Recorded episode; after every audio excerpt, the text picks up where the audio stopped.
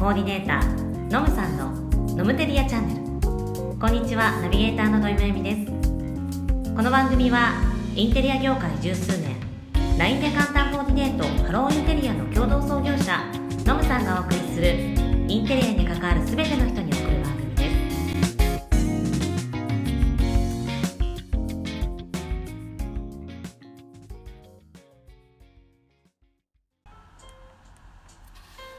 はい、どうも、ノムです。今回は第20回西洋のインテリアの歴史14と題しまして、ビクトリア様式についてお話ししていこうと思います。ちょうどネオクラシズム、6個の様式の最後の、いわゆる様式の分かれ道になっているネオクラシズムの時代にあったイギリスのリージェンシー様式の後にかの有名なビクトリア女王が政権を取っていた19世紀中頃から20世紀に入るぐらいまでの約63年かなのビクトリア女王政権下のイギリスの様式をビクトリア様式とかビクトリアン様式ないしはビクトリア女王様式なんて言ったりします。キーワードお話ししていくとこの頃はやっぱり新古典主義の流れを受けているのでゴシックスタイルなんかのリバイバルが起きていて、まあ、一部ネオゴシックなんて言われているスタイルなんかもありました。ですので権威象徴的なゴツゴツしたあの先の細く長くてとんがったような背の高い煙突みたいな建物があったりとかちょっとデザインなんかはゴテゴテしていて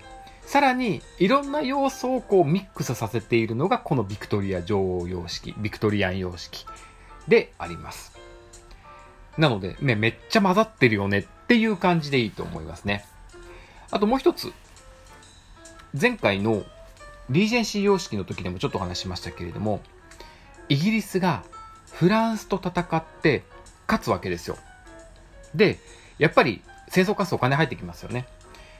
そこでお金が入っていってイギリスが世界を変える産業革命を起こすわけですよあの、汽車ポッポが走るわけですね。で、産業革命が起こることによって、物が安く大量に作れるようになるわけです。その影響を受けて、質の悪いものも作られたんですけど、工業製品が作れるようになったので、真鍮とか鉄、こういった金属のものもかなり安価に幅広く大量に作れるようになるわけですよ。その波が家具にも入ってくるので、ビクトリア様式の家具って真鍮とか鉄とかが結構使われてます。で、その代表的なものが有名なチェスターフィールドというボタン止めのデザインのもの。もう絶対調べてもらったらチェスターフィールド、ああ、このソファーねって絶対見たことあるソファーです。あれなんかは、アームの表面のところが、ビス打ちですね。まあ、真鍮のビスを打ってるんですけども、を打っていってるデザインですね。なので、産業革命が起こったことが、このインテリアまで普及、波及していって、で、有名なチェスターフィールドのようなデザインを生み出しているわけです。あともう一個家具で言えば、バルーンバックチェアって言って、背中の部分がちょっとこう、楕円形みたいなデザインになっているのがあるんですね。これもぜひあの調べていただいて絵を見ていただければいいと思うんですけど、バルーンバックチェアチェスターフィールドは、ビクトリア女王様式、ビクトリアン様式の代表的な家具の様式です。まあね、産業革命がね、かなりここでは、インテリアの様式も含めて、また世界のね、様式も含めてなんですけれども、やっぱり産業革命で大きく世界が動くわけですよ。そして、イギリスは大英帝国で世界の権力を持って、で、ここから、19世紀を超えて20世紀の近代に移っていくわけです。ちょうど日本が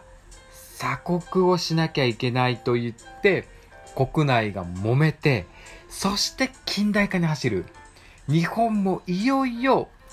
世界の仲間入りをするために頑張っていって世界が開けていく時代ですその裏側で工業品の普及によって粗悪品が増えてこんな粗悪品ばっかりの家具じゃダメだよねこんな文化ダメだよねってなっていって次のアーツクラフトにつなぐんですよ。ウィリアム・モリスの登場です。アーツクラフトになって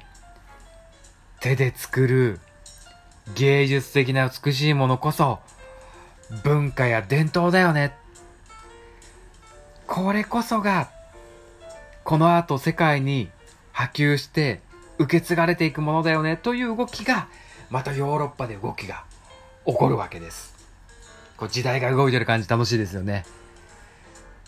産業革命、大英帝国の繁栄、そして20世紀へ向かっていく世界。またね、ここの後からどんどんどんどんインテリアの様式も増えていきます。というところで、今回はビクトリア様式についてお話しいたしました。次回から今度はですね、もっとインテリアの様式が広がっていくんですが、ちょっと分かりにくくなったイギリスを次は順番を並べながら復習をしていこうと思います。イギリス、イタリアとかローマと、あ、イタリアとか、えー、フランスか、とかとちょっと違って名前が変わったりとかしてるので、流れは一緒ですよ。ロマネスクから始まっていって、ネオクラシズムまでは行くんですけど、名称がね、ちょっと呼び方が変わったりするんで、これね、テストで順番とかよく出るのでですね、イギリスのおさらいをしていこうと思います。というわけで、今日はここまでです。最後までお聴きいただきありがとうございました。では次回、イギリスの歴史でお会いしましょう。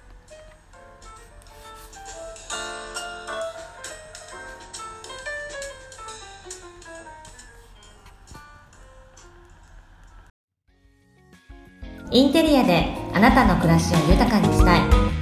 この番組は